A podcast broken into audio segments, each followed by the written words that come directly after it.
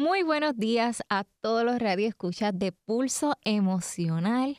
Como ustedes saben, esto será todos los domingos de 7 a 8 de la mañana. Muy agradecida de que se levanten tempranito y les habla Francesca Soto. Para los que no me conocen, soy socióloga y asesora en conducta humana y social. Y para más detalles e información pueden acceder a la plataforma de Facebook y escriben Francesca Soto Oficial y ahí mismito le aparezco y me pueden escribir al inbox, me pueden dar sugerencias de diferentes temas, me pueden escribir sobre ciertas inquietudes, también me pueden contactar a través del 787 704-5529 o a través de www.francescasoto.com. En el día de hoy tengo al invitado al profesor y catedrático de la Universidad de Puerto Rico, recinto universitario de Mayagüez, el profesor Michael González Cruz. Hoy vamos a estar hablando sobre cómo esta crisis, que es una crisis social en general, nos ha impactado tanto en nuestras emociones como también en nuestro sistema y diferentes tipos de instituciones. Vamos a tocar varios puntos. Hace poco yo estuve en en Univision en edición digital y hablé un poquito, hice una comparación que el comportamiento de las emociones estaba las personas muy hipervigilantes. ¿Y qué es la hipervigilancia? La hipervigilancia es un estado de ansiedad muy extremo cuando las personas están muy enfocadas en un tema o esperando hasta lo peor. O sea, las personas están, en vez de estar en el aquí ahora, están más pensando, ay, ¿qué va a pasar mañana? Ay, va a salir más información, más chat, más información del Telegram. O sea, están pensando todo el tiempo en un tema tan y tan enfocado que se desconectan hasta de su entorno, hasta comparten menos con su familia, comparten menos con sus hijos, ah, y esto se le afecta, Michael, hasta en las horas de dormir. Las personas están hasta interrumpiendo el sueño para ver si a la una de la mañana postearon alguna noticia o si a las dos de la mañana salió otra. Entonces, estamos tan y tan y tan desconectados a veces hasta de la realidad que ocurre en el día a día y esto no es bueno porque entonces ¿qué pasa? Comienza diferentes tipos de crisis. Entonces, en estas personas que ya tienen ciertos tipos de diagnósticos, por ejemplo, un diagnóstico como ansiedad o diagnósticos de depresión, esto se le afecta y se le complica. Así que yo les pido a las personas que guarden la calma y si sienten que están demasiado de perdido, demasiado desconectado y que esto le está afectando, miren, apague su celular y apague su celular hasta para dormir. Michael, salió un reportaje de la Universidad de Puerto Rico hay dos interesantes. Uno, con unos pros, unos beneficios en cuestión de la matrícula que se va a cubrir el 80% y otro que habla de que la Universidad de Puerto Rico está muerta. Háblanos un poco como profesor y catedrático, cómo ves la Universidad de Puerto Rico, cómo esta situación del gobierno, esta crisis que estamos viviendo hoy día afecta a la Universidad de Puerto Rico, cómo también este, afecta ese comienzo de esos universitarios, los prefas, que no saben cómo, ¿verdad? Cómo es esta vida estudiantil, esta vida universitaria. ¿Cómo crees que entonces este nuevo semestre será para la Universidad de Puerto Rico con toda esta ola que estamos viviendo? Buenos días, Francesca. Buenos días a todos nuestros queridos radioescuchas es domingo, es día de descanso, de reflexión, es un día familiar, ¿verdad? Eh, y, y acepto tu invitación a reflexionar sobre estos dos temas. El programa tiene dos segmentos. Eh, me planteas eh, que, que, le explique, ¿verdad?, a nuestra radio audiencia qué está ocurriendo con la Universidad de Puerto Rico. Sumamente importante porque dentro de lo que ha sido esta crisis social reciente, uno de los temas que se quedó en el tintero es qué va a pasar con el principal centro docente del país, la Universidad de Puerto Rico, que tiene alrededor de eh, 60 mil estudiantes entre subgraduados y graduados, eh, más de 5 mil eh, empleados directos y una cantidad de contratistas y, y personas que nos ofrecen eh, servicios para poder hacer nuestra noble tarea, ¿verdad?, de, educar a los futuros profesionales del país. mencionaste que hay dos artículos que quiere discutir, una entrevista al profesor Waldemiro Vélez, economista de la Universidad de Puerto Rico de Río Piedra, eh, donde se refleja una gran preocupación, decepción, frustración de parte de este colega de la Universidad de Puerto Rico en, en Río Piedras y una nota que publicó durante la semana el presidente de la Universidad de Puerto Rico, el presidente Haddock, colegial como nosotros, ¿verdad? Del recinto universitario de Mayagüez, que nos da la buena noticia de que eh, ahora aquellos estudiantes que eh, tengan familias cuyos ingresos sean hasta de 100 mil dólares al año, van a recibir eh, una beca para cubrir eh, los costos de su matrícula, para cubrir el tuition. esto es importante porque muchos estudiantes no llenaban el FAPSA asumiendo que no les iba a tocar ningún tipo de beca para cubrir sus gastos de educación y ahora le estamos pidiendo a todos los estudiantes admitidos a la Universidad de Puerto Rico que llenen esa, esa solicitud federal porque eso es lo que vamos a utilizar como regla, como vara para medir a todo el mundo. Sabemos que hay una gente que no les va a tocar ni un centavo de esas ayudas federales, pero esta gestión que ha hecho eh, el presidente Haddock eh, eh, ha logrado que fondos que se perdían fondos que no eran solicitados por, por estudiantes eh, en forma eh, de becas de talento, de becas por aprovechamiento académico y demás, ahora están en un pote que va a ser distribuido para aquellos que tengan eh, que no tengan el beneficio de la beca federal. Eso va a lograr cubrir hasta un 80% de esos 60 mil estudiantes que tenemos eh, matriculado. Así que eso es una muy buena noticia para, para la universidad eh, y además nos pone eh, a competir mejor con las universidades privadas, porque aunque las personas lo duden, la Universidad de Puerto Rico está compitiendo con el sistema universitario Ana Geméndez, con la Pontificia Universidad Católica, con la Politécnica, porque tienen a, a, través de estos últimas, diría yo, dos décadas, más programas, más diversidad, eh, son más hábiles en el diseño y oferta de cursos y programas graduados.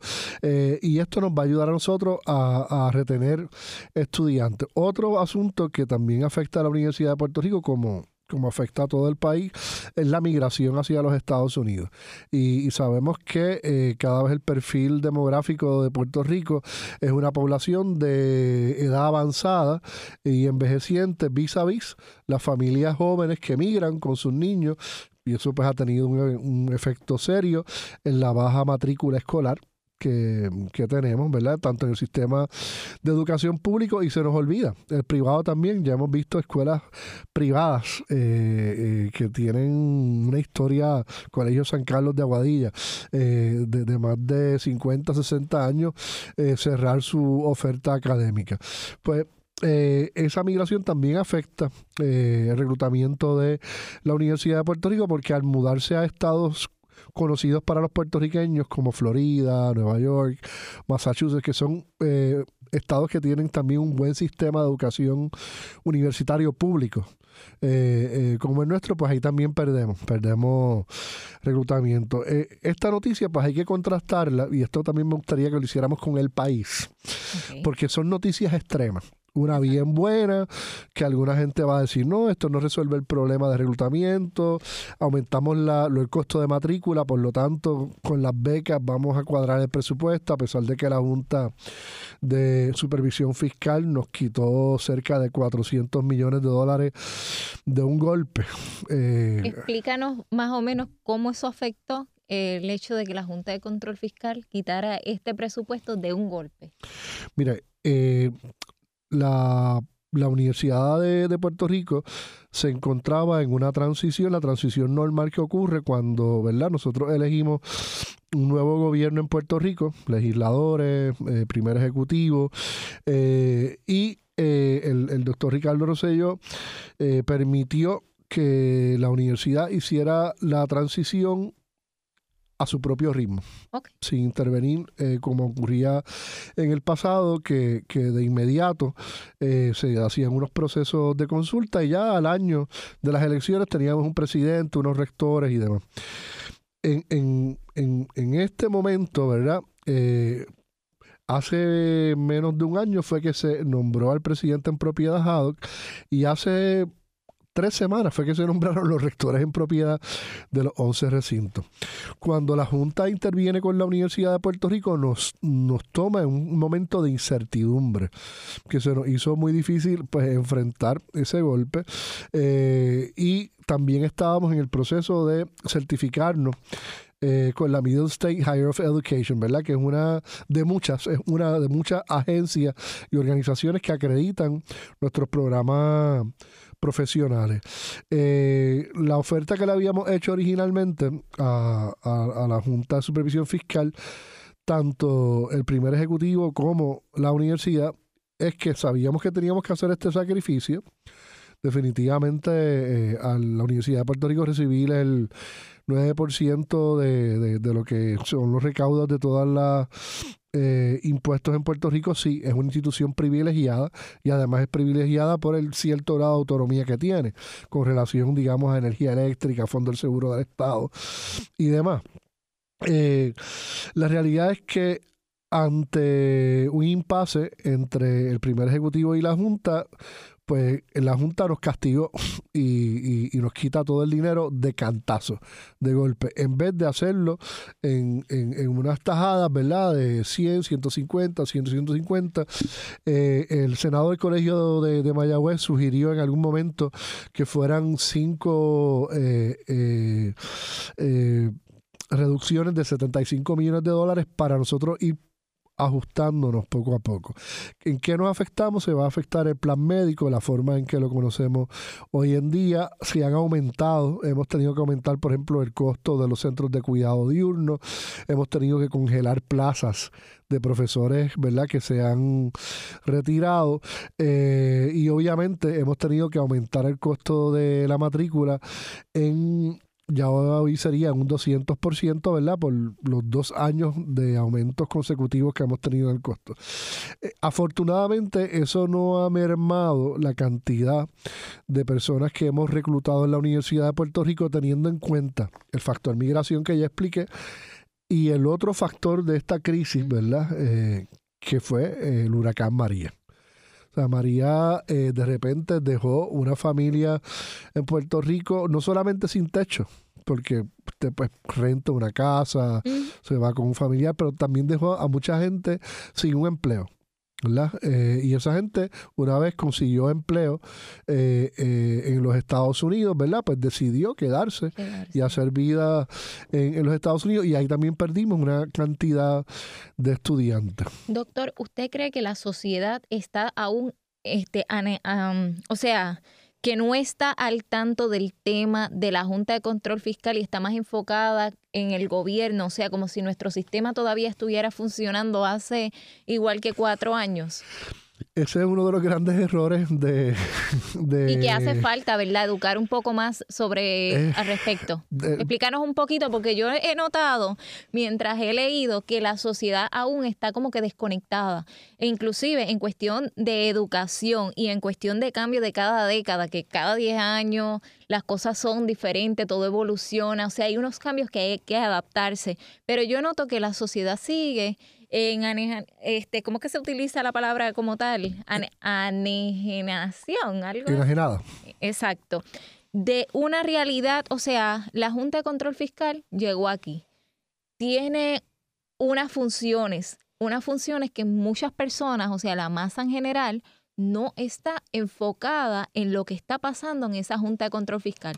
Y estamos viendo que estas personas también tienen unos sueldos bastante excesivos y tienen una toma de decisiones que influyen en nuestra Universidad de Puerto Rico y en otras agencias y en otras instituciones. Entonces yo quiero saber cómo esto sigue impactando y qué nosotros como sociedad debemos de hacer y también cómo podemos educar a estas personas que no conocen sobre este tema, con tanto detalle como usted y como otros profesionales que están ¿verdad? más comprometidos al respecto de todos estos cambios que está haciendo la Junta de Control Fiscal, como esa pérdida millonaria que se vio afectada a la Universidad de Puerto Rico, pero entonces cuando leemos las noticias, el primer enfoque es, ah, este gobierno, este gobierno, este gobierno. Entonces no estamos mirando otras cosas más macro que están tú sabes, que son parte de nuestro impacto y de nuestro deterioro económico.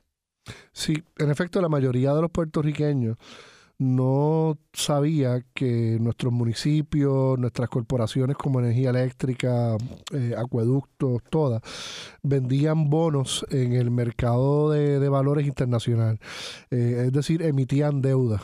Y con, con esos bonos que compran unas personas, ¿verdad?, que, que especulan eh, a nivel financiero sobre el valor de esos bonos y cuánto van a, ganarse por los mismos a largo plazo, la mayoría de los puertorriqueños desconocían que así, es que se produce el dinero para hacer obra pública eh, nueva en, Puerto Rico. Todo el mundo pensaba que esto eran unas transferencias bien generosas, muy nobles, que nos hacía el gobierno de Estados Unidos y que así era que nosotros construíamos puentes, carreteras, hospitales, eh, eh, edificios y creábamos telefonía y otros servicios no, puertos. Eh, la realidad es que no. La realidad es que eh, todos los países, ¿verdad? Cuando se organizan, venden eh, estos vales, si usted quiere algo, una forma más más cercana de imaginárselo, ¿no?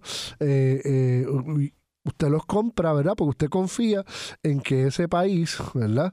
Y, así lo dice nuestra constitución, el país tiene que pagar primero la deuda, incluso antes que sus operaciones generales, o sea, antes que los salarios de los empleados, policías, bomberos, eso lo dice nuestra constitución. Y quiero ahorita que hablemos de, de que una de las una de las elecciones más grandes de esta crisis social, ¿verdad?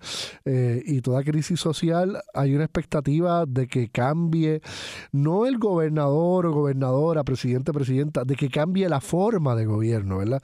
Ante esta crisis, una de las cosas que, ha quedado... Eh, confirmado, comprobado, y lo conversaba en privado el otro día con, mi colega, el profesor eh, Ángel Rosa, es cómo la constitución de Puerto Rico ha logrado mantener la estabilidad en el país. Hemos tenido manifestaciones de un millón de personas, hemos tenido eh, intrigas y conflictos internos dentro del, partido de gobierno, el PNP, hemos tenido momentos de tensión en algunas de esas manifestaciones eh, donde para las personas han recurrido a la violencia y el Estado ha respondido con violencia. Sin embargo, gracias a nuestro Estado de Derecho, a la voluntad de todas las personas en este conflicto, no tenemos un muerto. En, Nicaragua hace un año comenzó un proceso de protesta también pacífico, eh, pero muy activo, ¿verdad? Y contundente como el nuestro. Y ya la, Comisión Internacional de Derechos Humanos de la OEA ha registrado cerca de 700 muertos, 600 de ellos a manos del Estado.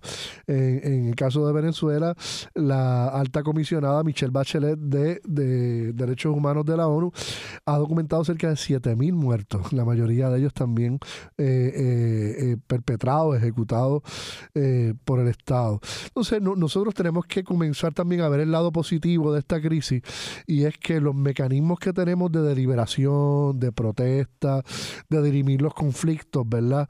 Eh, eh, este, están funcionando. Y, y esto también tiene que ver con el tema de la universidad que estamos discutiendo, en el sentido de la otra cara de la moneda, ¿verdad? También están surgiendo unas respuestas positivas que nos ayudan pues a hacer como así vamos a convertirnos en una mejor universidad, también nos vamos a convertir en un mejor país, ¿verdad? Y en una mejor sociedad.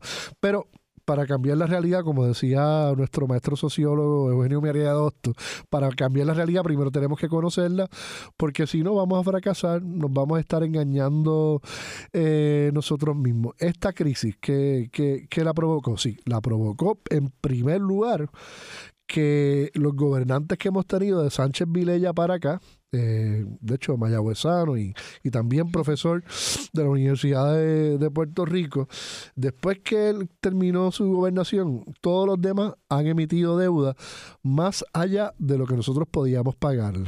Por lo tanto, en, en más de 30 años vamos a tener una acumulación en exceso. Si usted toma eh, prestado más de lo que puede pagar en un año, pues quizás dice, pues mira, solamente debo eh, 300 dólares de más. Quizás me pego en el PGA 3 y los puedo pagar. Usted, Pero, Pero si eso ocurre a nivel de país, ¿verdad? Con 30 millones de dólares por 30 años, pues ahí tenemos eh, eh, esos 15 mil millones de dólares que, que debemos, ¿verdad? Y por eso ya no nos están prestando más dinero en el mercado mundial y eso representa pues que, que se paraliza la, la, obra pública, que es la que mueve la, la economía en el país. ¿Usted piensa que se debería entonces de auditar la deuda? ¿Se debería entonces de reestructurar y eliminar esta Junta de Control Fiscal y traer otro tipo de sector que esté más comprometido con un con el tema de lo que es nuestra economía, cómo corromper la corrupción y estos otros detalles. Mira, hay, hay actores bien eh, eh, que han protagonizado y que han sido importantes en, esta crisis como SPT, el Sindicato Puertorriqueño de Trabajadores, que ha auspiciado eh, eh, las protestas, que ha auspiciado, por ejemplo, también la oposición, la, alcaldesa Carmen Yulín, en un momento también al representante natal, que proponen que se audite la deuda. Y a ellos se le han unido la Asociación de Profesores. Eh, el problema de auditar toda la deuda es el tiempo que nos va a tomar. vamos a tener un debate literalmente académico.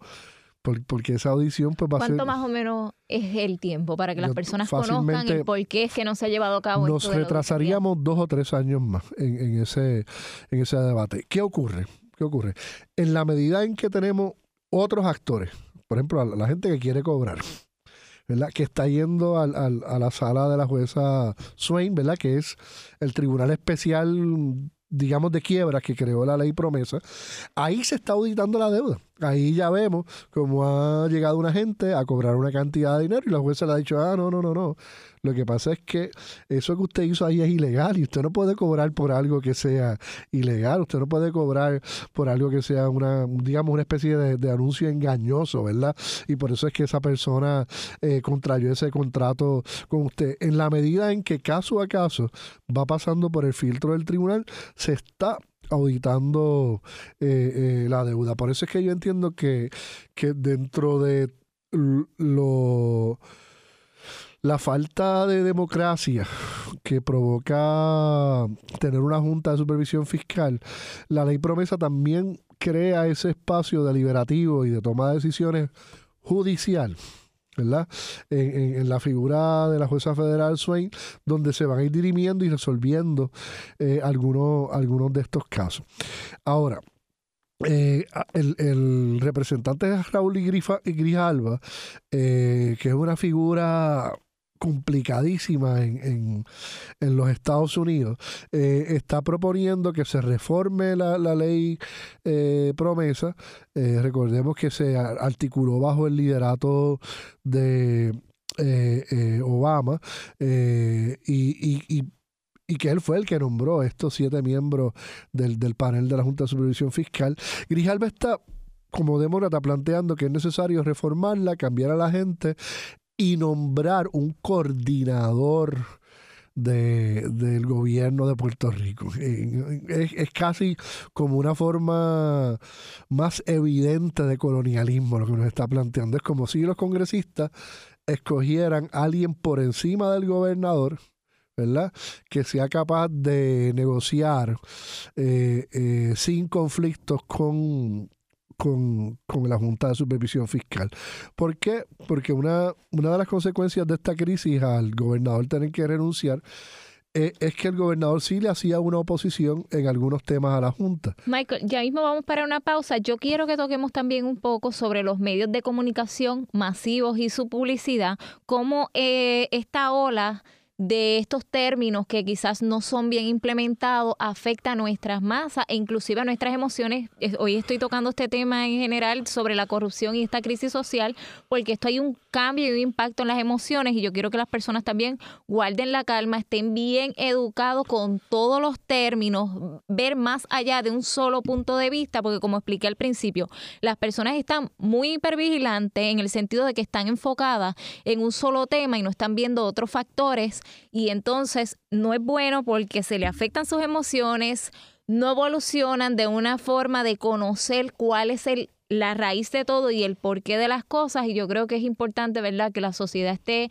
al tanto de todos estos factores para así estar calmados y saber que nuestro país, como usted dijo, está encaminado hacia un Puerto Rico en crecimiento y en desarrollo, que no estamos realmente estancados y que en todo nuestro sistema no se va a congelar como muchas personas piensan, están un poco ansiosos de que piensan que se van, muchos me han escrito, ay, la gasolina, o sea, están con unos pensamientos muy negativos y no queremos que eso pase porque ahora mismo ya estamos cerquita de ese back to school y esto afecta tanto a niños, a nuestros adolescentes, a todos como sociedad y pues queremos evitar eso. Así que manténganse conectados aquí en Pulso Emocional con Francesca Soto. Muy buenos días a todos los radioescuchas de Pulso Emocional con Francesca Soto. Para los que no me conocen y están sintonizando ahora, soy socióloga y asesora en conducta humana y social. En el día de hoy tengo como invitado al doctor Michael González Cruz, quien es catedrático de la Universidad de Puerto Rico, recinto universitario de Mayagüez.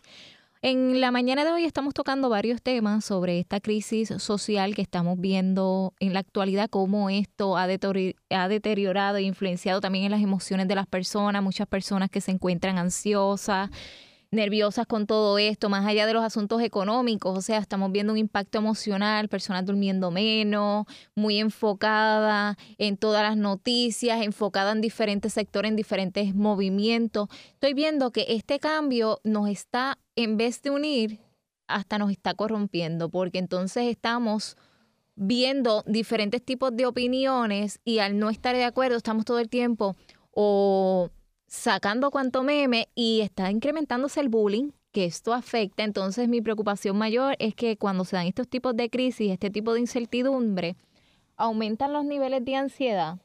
Y el problema de que aumenten los niveles de ansiedad es que las personas también puede surgir pensamientos homicidas y suicidas y no queremos que esto pase. Hace poco leí un caso de una jovencita que se suicidó por el bullying. Entonces, ¿qué pasa? Que con toda esta ola de que estamos enfocados en diferentes detalles, en la opinión de Juan, en la opinión de Pedro, y estamos sin darnos cuenta, estamos cayendo en lo que es el bullying. Y yo creo que es muy importante respetar y no caer en lo que es el discrimen y prejuicio, porque entonces estamos defendiendo unas cosas, pero cuando vemos y actuamos de una forma de eso que estamos criticando, lo estamos haciendo y no es bueno.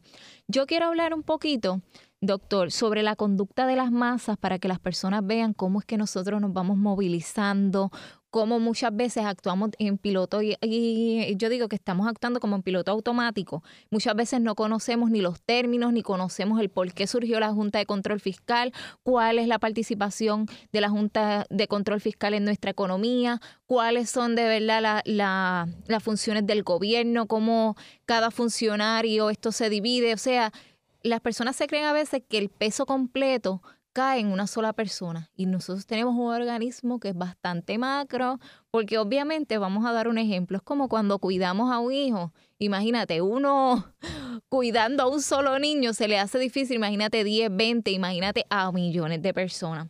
Yo quiero hablar sobre las conductas de las masas porque he entendido cuando a veces se le hacen este tipo de entrevistas a cierto tipo de personas, a veces ni saben el por qué están ahí.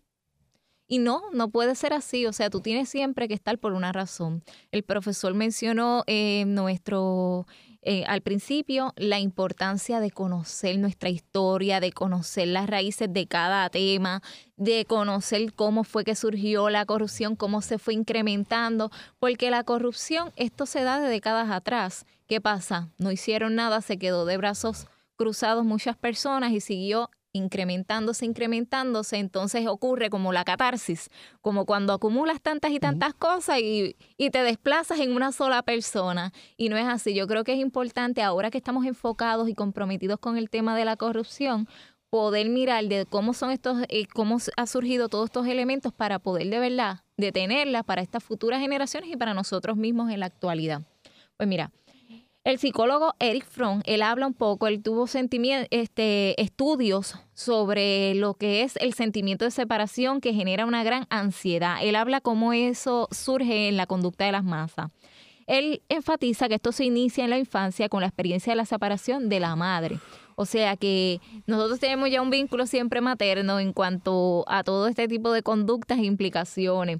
En cuanto, para resumir un poquito, voy a hablar también sobre porque aquí van varios temas, está bandura y todo esto, que son los que hablan de la conducta humana, pero yo quiero irme específicamente a lo que la sociedad está bien enfocada, que son a los medios de comunicación, a las noticias, cómo los medios de comunicación tienen bastante poder en que las masas se movilicen, cómo influye en nuestros pensamientos.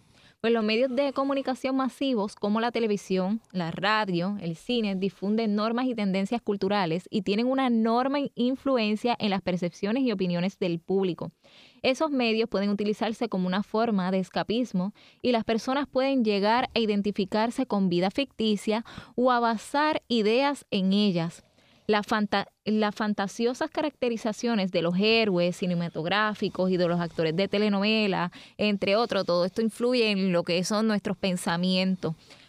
Menciono un poco esto porque estamos viendo que se ha incrementado la ansiedad, que se ha incrementado también este, los niveles de estrés y yo creo que es muy importante llevar una información de una forma correcta, precisa y no enfocarnos en rating, no enfocarnos en rating porque la vida humana, o sea, la psiquis, tú tienes que ser muy juicioso, muy juicioso con lo que hablas y con lo que dices, porque en vez de sumar puedes estar restando. O sea que estos radios escuchas que nos están escuchando esta mañana, durante la mañana de hoy, ellos confían en nosotros. Ahora mismo ellos creen en lo que nosotros estamos hablando. Y como siempre, yo siempre he enfatizado la objetividad, Michael. Yo siempre he pensado que la objetividad no existe porque siempre detrás de la objetividad de cualquier estudio, hay algo de subjetividad. Por eso es muy importante que las personas se den la tarea de analizar, de cuestionar, de leer las noticias y saber leer entre líneas.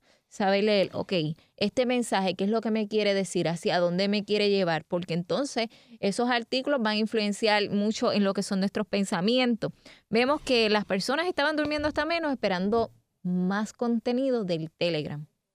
Y yo creo, ¿verdad?, que las personas ya leyeron ya de una parte como que cuál es el propósito de saber más si ya un objetivo, que, que el objetivo principal era ya derrocar y sacar ya al gobernador, que las personas entendían que no lo representó, ¿qué usted entiende que esto beneficia más? ¿En qué beneficia que alguien sepa más sobre un contenido privado cuando ya se logró un objetivo? Estoy totalmente de acuerdo contigo. Eh, uno de los problemas de nuestra sociedad en el siglo XXI, con la abundancia de medios de comunicación eh, que tenemos hoy en día, más la presencia de la red mundial de información, la, Internet, como la decimos nosotros acá eh, en Puerto Rico, eh, es que una tecnología, decía André Gundenfrank, muy, muy joven, todavía no la hemos aprendido a utilizar.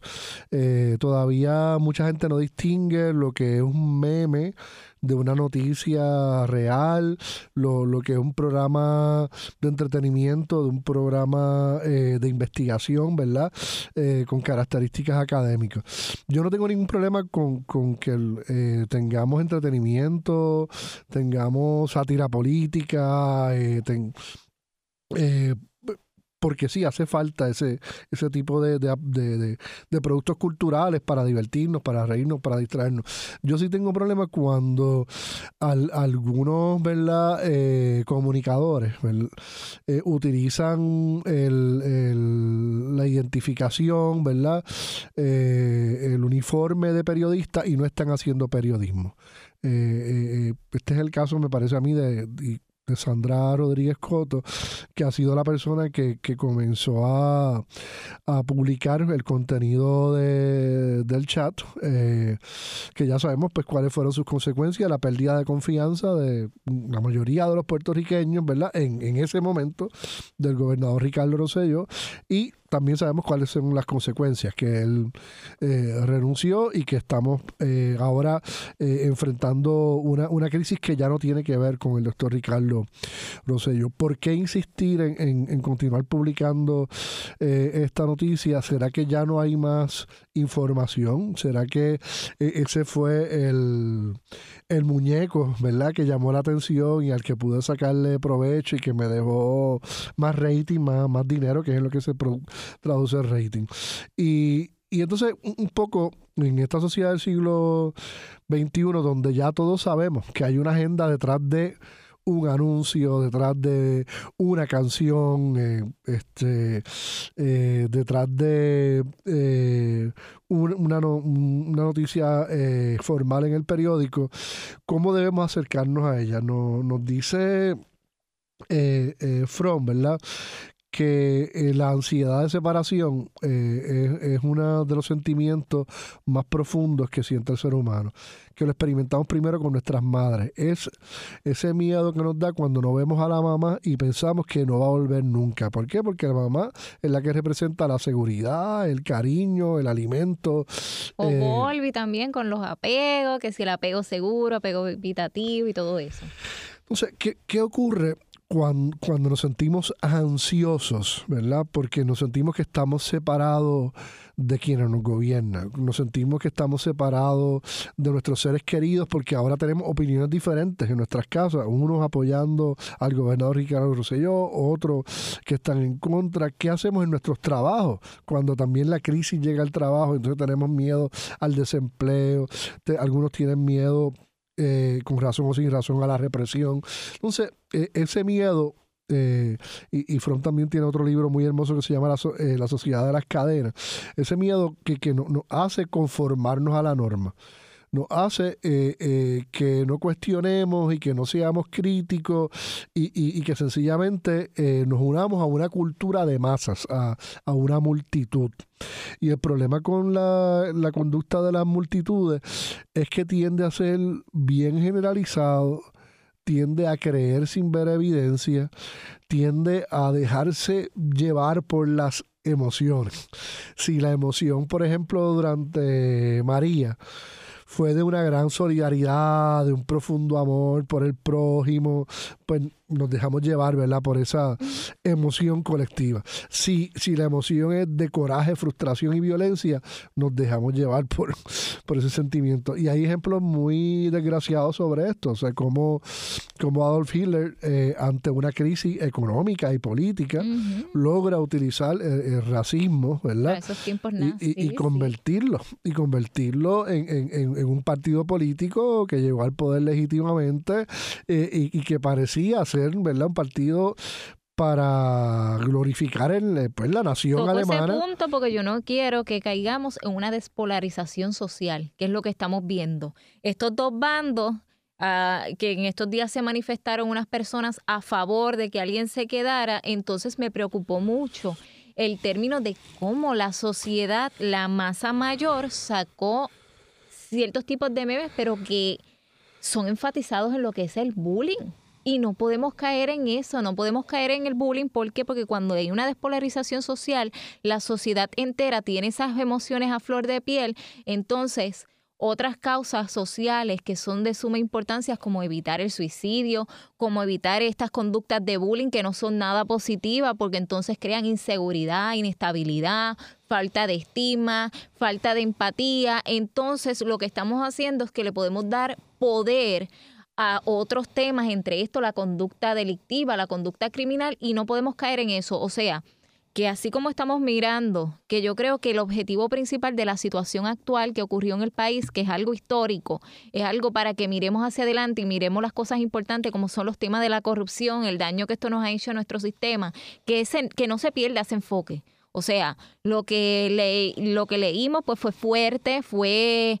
este o sea, impactó a muchos como sociedad, pero el tema principal que no podemos dejar a un lado es el de la corrupción. Y ese es el tema mayor que la prensa siempre debe de mirar. O sea, la prensa tiene que mantener, tiene que ser parcial. Tiene que ser parcial, no podemos estar imparciales. Como mencioné, la objetividad 100% no existe, siempre tenemos algo de subjetividad, siempre tenemos algo nuestro, algo de nuestras creencias, que es lo que influye en esta conducta. Así que yo les invito a ciertos compañeros que están en los medios de comunicación que sean muy cautelosos, porque en vez de sumar pueden estar restando y yo creo que es muy importante, uno tiene un compromiso bien serio en cómo llevamos el tema y en cómo influimos en las emociones de las personas. Y nos pasa en la academia también, el, semestre pasado, eh, una profesora de Río Piedra escribió un, un, practical joke de esto cercano a April Fool y, la gente se lo creyó, la gente de verdad pensaba que iban a cerrar el recinto de Río Piedra y, hubo empleados que entraron en unos estados de desesperación y ansiedad y estudiantes que están a punto de, graduarse, eso se publicó en, en 80 grados, 80 grados tuvo que retractarse y pedir perdón, ¿verdad? Por esa nota que, eh, que se publicó. Y, y así son los memes. Y así son estas noticias que están cargadas de un lado y con el respeto que se merece mi, mi compañero Valdemiro Vélez, el economista este que, que, que en, en, la entrevista dice que la OPR está a punto de muerte, ojo, porque eso lo que hace es que puede desestimular que no vengan estudiantes. exacto, claro, matrícula. Eh, eh, que, que, pierdan confianza las personas con las que nosotros hacemos negocios. Los profesores que reclutamos eh, entonces comienzan a mirar para, para irse, ¿verdad?, de, del país y, y tener una oferta que sean supuestamente segura. Hay que tener cuidado con, con esos eh, discursos. El principal la principal preocupación, estoy de acuerdo contigo, de los puertorriqueños en estos últimos dos o tres años ha sido la corrupción. Y es interesante porque antes era que seguridad, la criminalidad, ¿verdad? Y la economía a través del desempleo. En estos tres años se ha reducido el desempleo por primera vez en la historia a menos de un 10%. Eso es una cosa fantástica y se ha reducido la criminalidad a menos de la mitad de las muertes que, hubo hace 10 años y cerca de eh, la cantidad de muertos. se toma en cuenta los datos de la diáspora porque hemos tenido una ola de personas que han salido del país y por eso se toma en cuenta muerto por muerto. Ok que los muertos son los muertos. La gente asesinada, ¿verdad? Tú comparas los asesinatos del 2011, que fueron 1123, con los que hay este, ahora mismo, claro, no ha terminado. O sea, que no se toman en cuenta los datos de la población en general. Si antes había más, ahora hay menos, esos factores, esos detallitos. Cuando estamos hablando de los asesinatos, tenemos que hablar de los asesinatos. Cuando estamos hablando del desempleo, lo que cuenta es cuánta gente está activamente buscando trabajo. Ok. Entonces, ahí sí podríamos decir, en el 2011 había eh, 30% más de personas buscando trabajo y teníamos 30% más de población. Eso sí lo podemos hacer. O sea, que se lleva a cabo de esta forma para que las personas puedan entender más o menos de dónde es que salen estos datos. Números reales. Exacto, estos tipos de reducción y todo esto. Números reales, ¿verdad? Que, que, que, que, que sea real, o sea, que no, que no sea probabilístico. Eh, eh, nosotros logramos superar estos problemas que teníamos parcialmente, ¿verdad? De seguridad y de desempleo y toda sociedad que mejora, pues entonces se enfoca en, lo que ignoraba. Pues antes nosotros le dábamos la vista larga a la corrupción. Ahora empezamos a enfocarnos en la corrupción, a pedir cuentas, porque oye, ¿quién fue que cogió eso prestado que no nos enteramos, verdad? La Junta de Control Fiscal y la respuesta ante un chat que no tiene que ver con corrupción. Y aquí regresamos a la conducta de masa. ¿Qué fue lo que indignó a la mayoría de la gente? ¿Qué es lo que entiende la mayoría de la gente? Pues la mayoría de la gente entiende el chisme, la mayoría de la gente entiende eh, eh, la vulgaridad, la mayoría de la gente entiende eh, el discrimen, ¿verdad? Pues entonces nos indignamos, ¿verdad? por el chat, pero nos olvidamos de la corrupción. Eh, glorificamos ese, ese, sentimiento colectivo de paz, armonía, colectivo de María, pero se nos olvida que había gente colándose en las filas de la gasolina se nos olvida que hubo gente que eh, eh, pidió ayuda sin necesitarla, ¿verdad? Este, eh, y no me estoy refiriendo a los grandes esquemas de, corrupción con María a nivel federal. Me estoy refiriendo a esa pequeña corrupción nuestra cotidiana de todos los días. oye, ¿por qué la energía eléctrica es tan cara en Puerto Rico? Porque hay una gente que se la roba y entonces ese X por ciento de los que se la roban, que se produce y se distribuye, no las cobran a los que pagamos. Entonces eso es, eh, y pasa igual con el agua.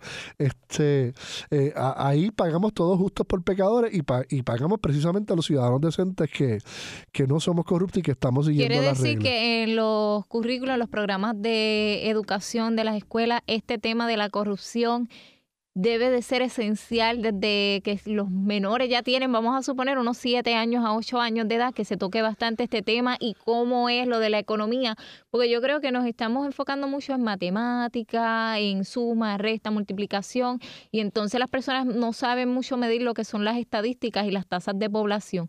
¿Crees que esas cosas se deben de incrementar en los currículos? Sí, definitivamente. uno de los datos que te traía era este eh, este libro de Global Corruption Report eh, se, produce todos los años, lo único que eh, este informe de corrupción a nivel mundial, cada año pues se enfoca en un asunto diferente. Por ejemplo, corrupción, en el 2006 fue corrupción en salud, otro momento es corrupción y la guerra, la ciencia, pero sí, sí es completo.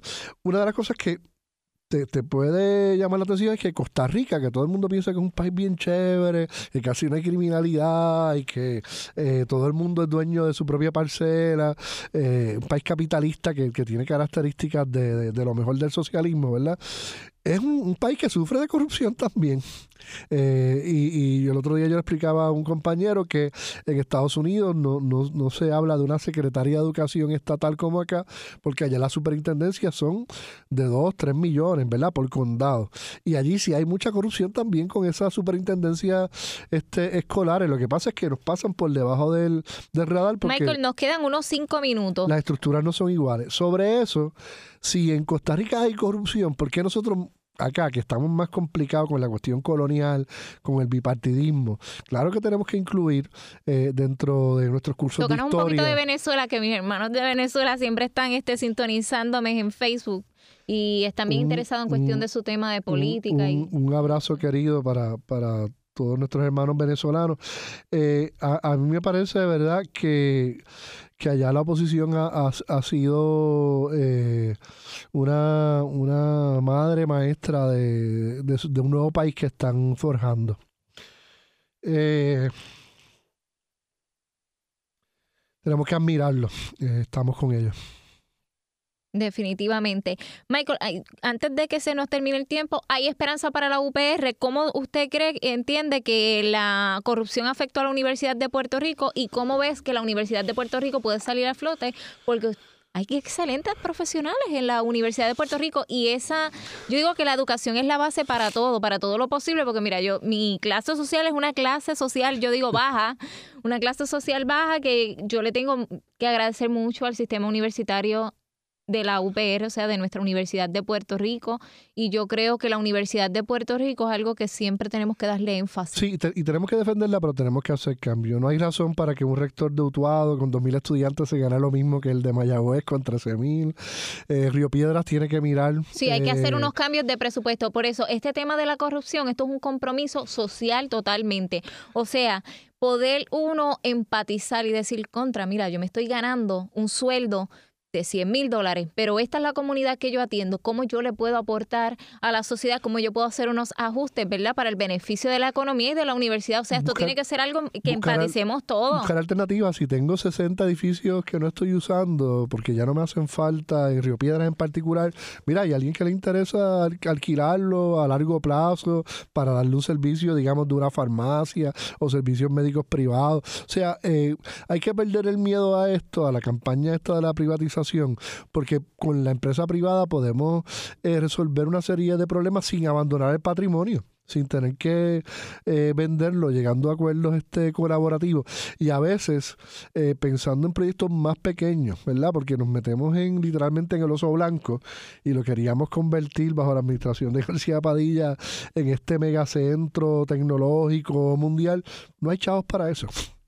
Este, la, gente está pensando en pequeños proyectos, algo que con lo que yo pueda contribuir. Usted entiende que los servidores públicos, tantos senadores y entonces esta, estos puestos también de confianza, por ejemplo. Hoy yo estaba analizando que el sueldo máximo de un secretario de educación debería ser unos 75 mil dólares, honestamente, basado a lo que ganan los maestros. Que usted entiende que debería de haber unos ajustes en cuestión, ok, yo sé que estas plazas y estos puestos de confianza son bastante fuertes, bastante retantes, pero entonces tenemos que poder solidarizarnos, poder mirar más allá, poder mirar, mira, esto se gana un maestro, tiene tantos estudiantes, ¿verdad? Yo tengo que atender toda esta población de todas estas escuelas, pero ¿cuál es el sueldo real que un funcionario con estos tipos de puestos de confianza se deberían de ganar por área? Porque a veces tienen unos, unos sueldos que tú dices, ni en otros estados se ganan eso. No, yo, yo creo que debemos aspirar a que los maestros en Puerto Rico se ganen eh, entre 45 mil y 50 mil dólares al año. Exactamente, los maestros. Hay que, hay que aumentar y reestructurar todos nuestros sistemas para poder este corromper con la corrupción y corromper con que quizás tú no no quieres trabajar de una forma genuina en estos puestos, pero entonces llegas a estos puestos porque te encanta el sueldo que vas a ganar. Y yo creo que eso no debería ser así. Michael, ya el tiempo se nos acabó, así que yo estoy muy agradecida por tocar este tema. Hoy tocamos algo diferente aquí en Pulso Emocional con Francesca Soto. Hablamos un poco sobre la corrupción, hablamos diferentes tipos de puntos, sobre los medios, entre otras cosas. Y a todos mis radios escucha siempre les indico que me pueden seguir a través de Francesca Soto Oficial por Facebook y Francesca con seno con K para que me puedan conseguir con más facilidad. Y me escriben al inbox, me dan sugerencias del tema, me pueden hacer preguntas de este tema porque este tema es muy macro, muy abarcador y yo sé que pues no tocamos todos los puntos y elementos que queríamos tocar porque pues el tiempo se nos acabó. Pero así que me escriben ahí en confianza y todo es confidencial. También me pueden seguir a través de Francesca Soto en Instagram o me pueden buscar a través de www.francescasoto.com. Gracias a todos y que tengan un lindo domingo.